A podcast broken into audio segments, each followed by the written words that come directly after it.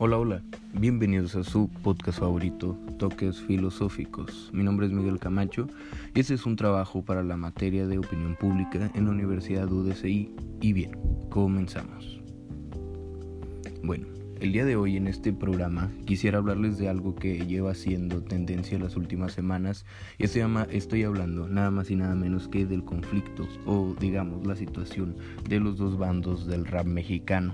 Esto pues a la gente que es allegada al tema, a la gente que le interesa, a la gente que le gusta el rap mexicano, pues sabrá de qué estoy hablando, ¿no? Y pues me gustaría explicar, explicar más o menos cómo está la situación y agregar, dar un poquito de mi opinión y hablar un poquito más de lo que sé, informar a la gente que no sabe qué es lo que está sucediendo y pues dar mi opinión. Nuevamente lo comento y más o menos vamos a comenzar de esta manera.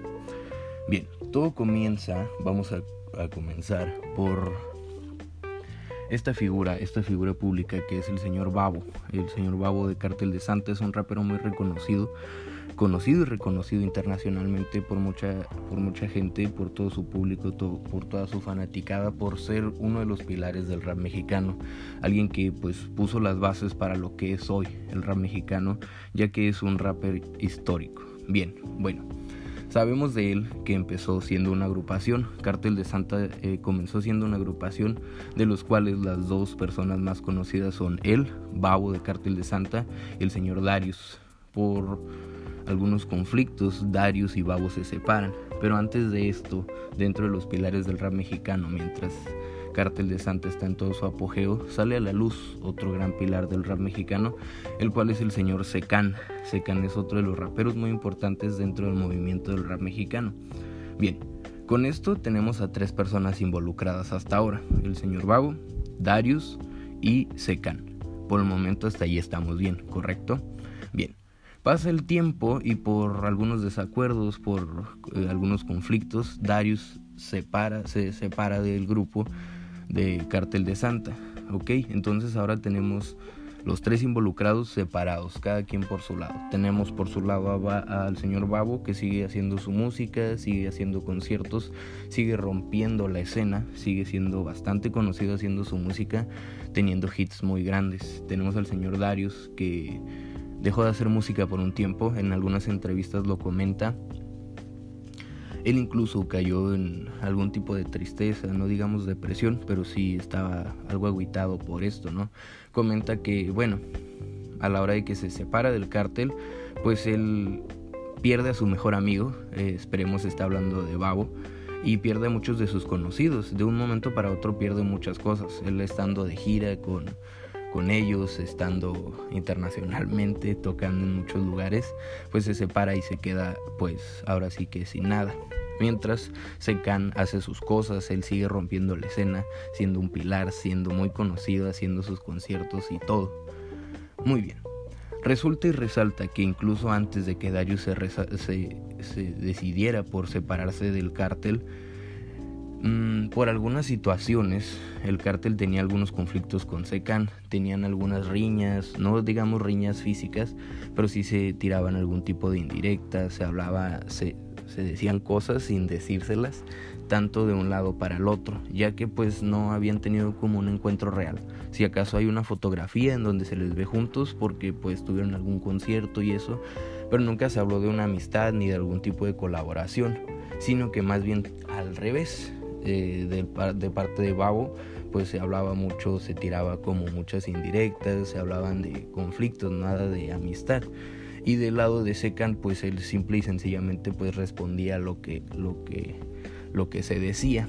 Cuando pasa el tiempo, el señor Darius decide por volver a grabar música y una vez más demuestra por qué es de los exponentes más grandes en el rap mexicano, ya que pues cuando regresa y empieza a producir su disco, el le producen su disco, rompe la escena con hitazos muy grandes como el de la Durango, entonces empieza a ganar renombre. Y así como gana renombre, nos empezamos a, percatar de que Babo también tiene un poco de resentimiento para él. O sea, ya no solo era como resentimiento, digamos, para Secan, sino que también se podía notar un resentimiento de alguna forma que se le tenía a Darius, ya que habían empezado juntos y ahora Darius estaba ganando su propio renombre, cosa que Babo, si bien no le quita méritos a él, él estaba ahora así que acaba de, detonar, acababa de ser, estaba en su mejor momento. Exactamente esa es la palabra. Bien, bueno, pasan los, los, los años, va corriendo el tiempo y si bien Secan y Darius no dejaron de producir música, el señor Babo pues ya había producido sus cosas y eso estaba trabajando en otros proyectos. Estos dos personajes, Darius y Secan, se, se la pasan trabajando, igual en ningún momento se deja se alejan de la música ni de su trabajo, que es a lo que se dedican, pero siempre como aislados, siempre haciendo sus cosas muy individualmente, cada quien por su lado, y jamás se había visto como algo así. Bien, hasta aquí vamos todo bien, ¿ok? Pasa el tiempo y aquí es donde se involucran más personas. Vamos a ir hablando uno por uno y vamos agregando a los involucrados. Hasta el momento tenemos al señor Vago, tenemos a Darius y a Secan hablamos más o menos de qué es lo que sucede con ellos tres. Ahora vamos a hablar poquito de los nuevos involucrados. Aquí vamos a hablar ahora del señor Neto Peña. Neto Peña, pues, este, junto a Santa Fe Clan, que es, eh, Santa Fe Clan comenzó siendo una agrupación de dos personas que eras el señor Ángel Quesada y el señor Chato, Chato SFK, que cuando se separa la agrupación, que eran agrupación, deciden continuar como solistas. Por su lado, el señor Ángel Yair Quesada continúa bajo el nombre de Santa Fe Clan y el señor Chato SFK continúa bajo el nombre Chato 473 que 473 es el distintivo con el que ellos se refieren a ser de Guanajuato. Bien, hasta ahí ya sabemos una cosa. Ángel Yair Quesada era agrupación y era parte de la disquera de Alzada Films. Muy bien. Dentro de Alzada, ahora Ángel decide, después de un tiempo de trabajar con ellos, decide continuar su carrera como solista y también decide salir de Alzada Films para hacer su propia productora llamada 473 Records. Muy bien. Ahí ya tenemos a otro de los pilares del rap mexicano, al menos a mi parecer, ya que Ángel es una persona súper talentosa que tiene todo el talento para romper la escena y que definitivamente la está rompiendo. Bien, ahora tiene su propia disquera. De la mano de esto, o bueno, para darle continuación, también sale a la luz un señor que se llama Neto Peña. Este es otro rapero, muy gran rapero de, del rap mexicano, muy conocido y este siendo parte fundamental de Alzada Films. Bien, a esto también se agrega el señor Jera. Jera pues lleva trabajando demasiado, lleva haciendo sus cosas muy bien, lleva haciendo música pues mucho tiempo y él logra ser una persona también muy reconocida dentro de la escena. Bien, bueno, pues ¿qué tienen que ver ellos con este conflicto? Pues que pasa el tiempo y el señor Secan, Darius, Neto Jera y Santa Fe Clan deciden hacer una rola, una canción en colaboración, ellos cinco juntos. Esta canción lleva por nombre Todos en la cuadra bien locos y hasta ahora recauda más de 60 millones de reproducciones en YouTube.